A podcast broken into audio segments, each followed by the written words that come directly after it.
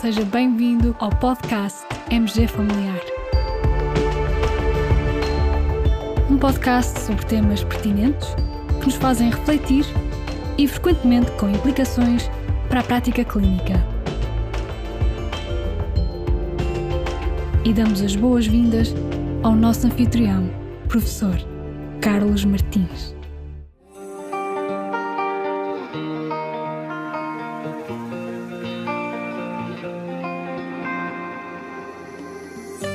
O mindfulness, muitas vezes em português traduzido por atenção plena, é algo que se tem vindo a tornar cada vez mais popular, quer na comunicação social, quer junto dos nossos pacientes.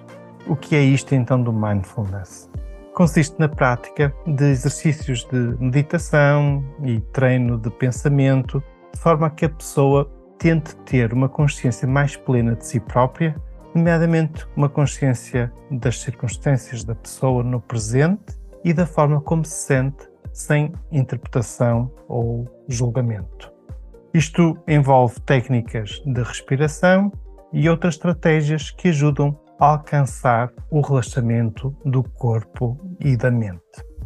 Ora, será que dispomos de evidência científica relativa ao uso do mindfulness na prática clínica?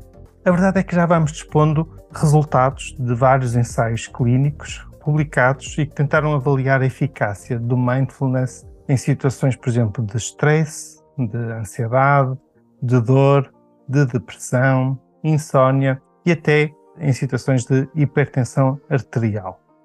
Vem este assunto a propósito de um artigo que foi publicado recentemente na revista JAMA Psychiatry, nomeadamente em novembro deste ano, e que nós publicamos uma pequena sinopse no portal MG Familiar.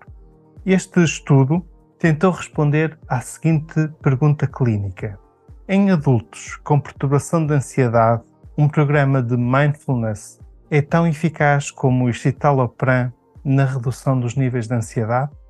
Trata-se de um estudo de não inferioridade, um ensaio clínico randomizado controlado a amostra utilizada envolveu 208 pacientes, 102 pacientes foram incluídos no grupo submetido a um programa semanal de redução de stress baseado em mindfulness durante oito semanas e 106 pacientes foram alocados ao grupo submetido a tratamento com 10 ou 20 miligramas de escitalopram.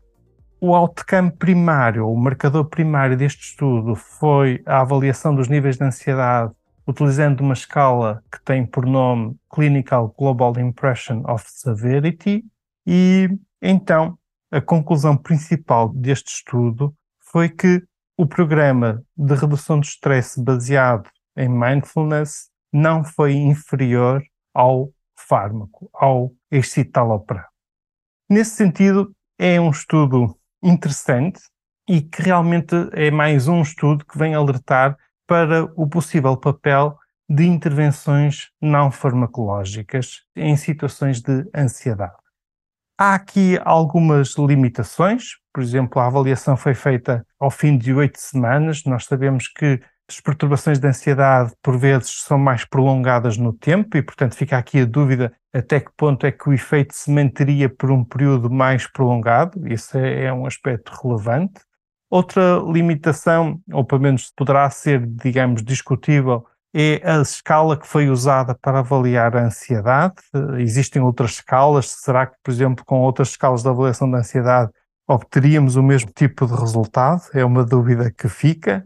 E por outro lado, até, por exemplo, se no grupo de pacientes que foi alocado ao fármaco, se em vez do escitalopram estes doentes tivessem tomado outro medicamento para a ansiedade, será que também aí se verificava a não inferioridade do mindfulness? No fundo, são dúvidas que podem subsistir, mas mesmo assim, lá está, este estudo vem sublinhar a importância das intervenções não farmacológicas como por exemplo até a psicoterapia cognitiva comportamental.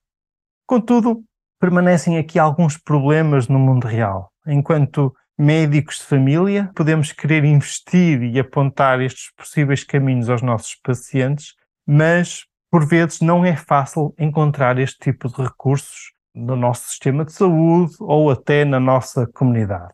Um outro problema em relação ao mindfulness é que há muitas atividades na nossa comunidade que são rotuladas como sendo de mindfulness, mas são atividades que não são reguladas, não existe qualquer controlo de qualidade e, por vezes, são atividades associadas até a práticas muito diversas, por vezes até com componente religiosa, e, portanto, há aqui a necessidade de algum cuidado na forma como aconselhamos este tipo de intervenção nos nossos pacientes.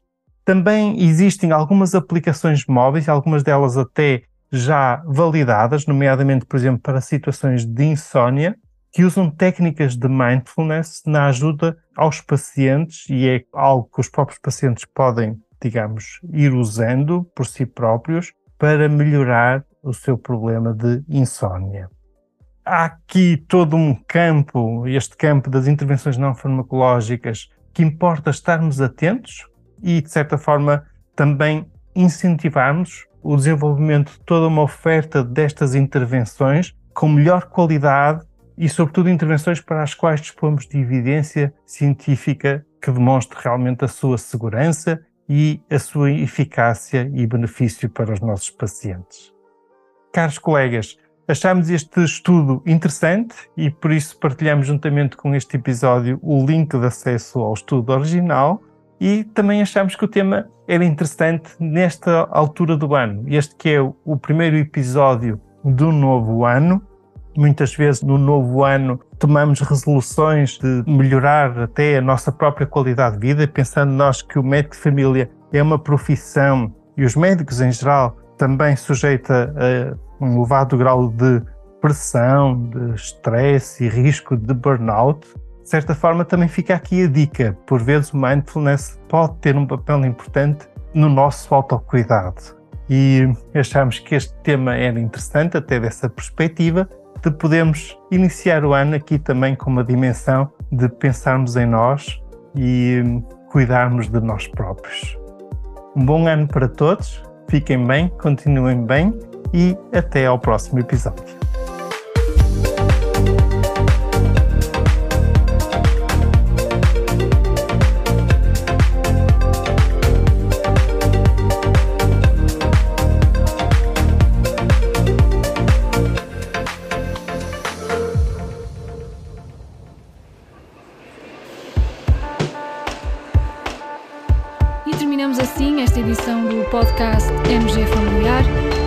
Obrigada por nos ouvir.